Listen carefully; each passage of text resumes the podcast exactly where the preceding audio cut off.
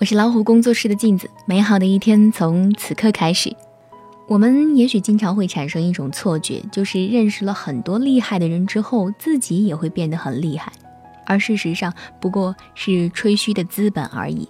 在一次次吹嘘当中，不仅欺骗了别人，更蒙蔽了自己。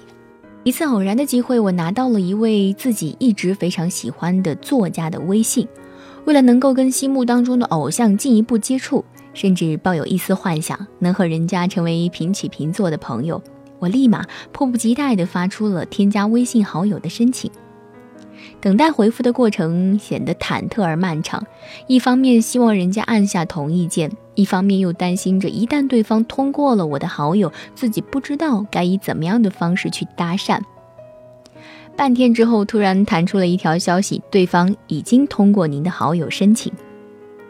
我望着空荡荡的对话框，几乎不敢相信自己的眼睛。这就是我超级喜欢的那个作家吗？我现在是他的微信好友了耶！那是一种什么样的感受呢？就是恨不得马上参加一场同学聚会，然后在觥筹交错间云淡风轻地炫耀一句：“你们刚才谈论的那个作家，我有他的微信哦。”很显然，我幻想的事情根本没有出现。我既没有和偶像热络的攀谈，也更没有什么一见如故成为挚友。相当糟糕的是，由于我连个招呼都不敢打，我们自从加了微信之后，就再也没有任何交流。也并非是我不想打招呼，只不过是因为我根本不知道该怎么样介绍自己。在偶像的面前，我才突然意识到。自己没有做过任何一件拿得出手的事情，能够在此刻成为自己的名片。而唯一的变化，恐怕就是我可以随时看到偶像的朋友圈了。他昨天去了哪个城市旅行？今天又吃了一些什么？偶尔的挣扎和调皮，我都能看得到。这大概也是唯一能让我觉得自己离偶像很近的事情了。随着微信里的各路大神越来越多，才发现原来大神之间都是互相认识的。今天新加了一位特别厉害的作者，刷朋友圈的时候看到人家和别的大神们很早以前就一直在评论区互相打趣儿了。微妙的是，越厉害的人发朋友圈的时候越是无所顾忌。考虑到他们的朋友圈连我都能看得到，那大概就是人家没有屏蔽任何人吧。反倒是我这种普罗大众，在微信有了越来越多的大神之后，变得越来越不敢发朋友圈了。屏蔽这个功能的发明，其实就像一面镜子，映射出你心中的软肋。真正强大的人，从来不会屏蔽任何人，只有那些想要靠朋友圈伪装强大的人，才会在每一次都小心翼翼的分组可见。当别人作为嘉宾出席各类高大上的论坛，在朋友圈里宣传自己的新书，自己每天发的动态无非是今儿又发现了一个特别好吃的火锅，或者终于通过了一门考试。跟别人比起来，自己就是一个彻头彻尾大写加粗的 low。所以到后来，我干脆就把朋友圈里所有的大神都屏蔽了。不仅如此，看到人家发朋友圈，甚至连点赞都不敢。或许不要冒泡，自己还能安安稳稳地潜伏在别人的朋友圈里。一旦哪天点个赞，让人家看到是个不认识的人，估计就会被直接删除好友了吧。我就这样以怂的不能再怂的姿态，沦为了一个伟大的旁观者。我们经常会产生一种错觉，就是当认识了许多厉害的人之后，觉得自己也会变得厉害了。而事实上，这些不过是自己吹嘘的一个资本。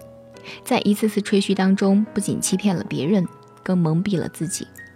原来真的有很多人是靠不断的扩充自己的微信好友数量来追求一种虚妄的成就感。就像是在网络尚不发达的年代，总会有人热衷于收集各类名片。他们不仅用充满功利的态度把所有交情都量化计算为人脉，而且愚蠢地认为所谓的人脉不过是一个联系方式。而事实上，每个人心里都很清楚，在你真的遭遇到挫折、深夜无助的时候，通讯录里能够放心去打扰的人屈指可数。就像电视剧《欢乐颂》里面，樊胜美削尖了脑袋想要挤进上流社会，每天都热衷于富豪们之间的各种高端聚会。那些挥金如土的大佬们，平日里对她满脸笑意，而当她家里真的出事儿的时候，曾经和她关系很近的男人们。却一个都没有出现。就连樊胜美自己也压根儿没有想过向他们求助，因为她心里比谁都清楚，之前脸上所有的笑意不过都是逢场作戏。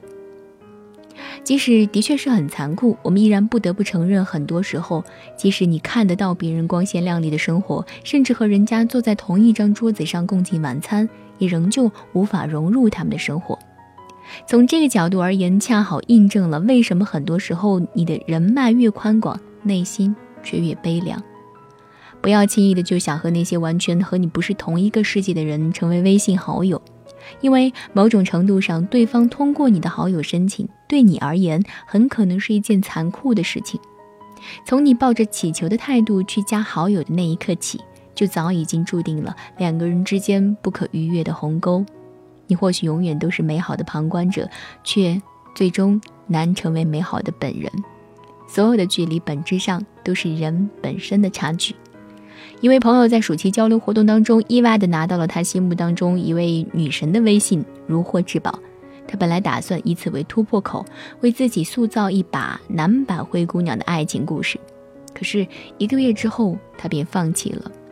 他说：“加了女神的微信，只不过让我更加的确信自己恐怕永远都配不上她，她也不可能会爱上我。”无论是门当户对的爱情，还是志同道合的友谊，无不是高山流水遇知音的心照不宣和旗鼓相当棋逢对手的华山论剑。你的能力决定你的交际，除此之外的一切攀谈，不过是路人甲乙之间的一场搭讪。我是镜子，更多精彩不要忘记关注微信公众号“老虎工作室”。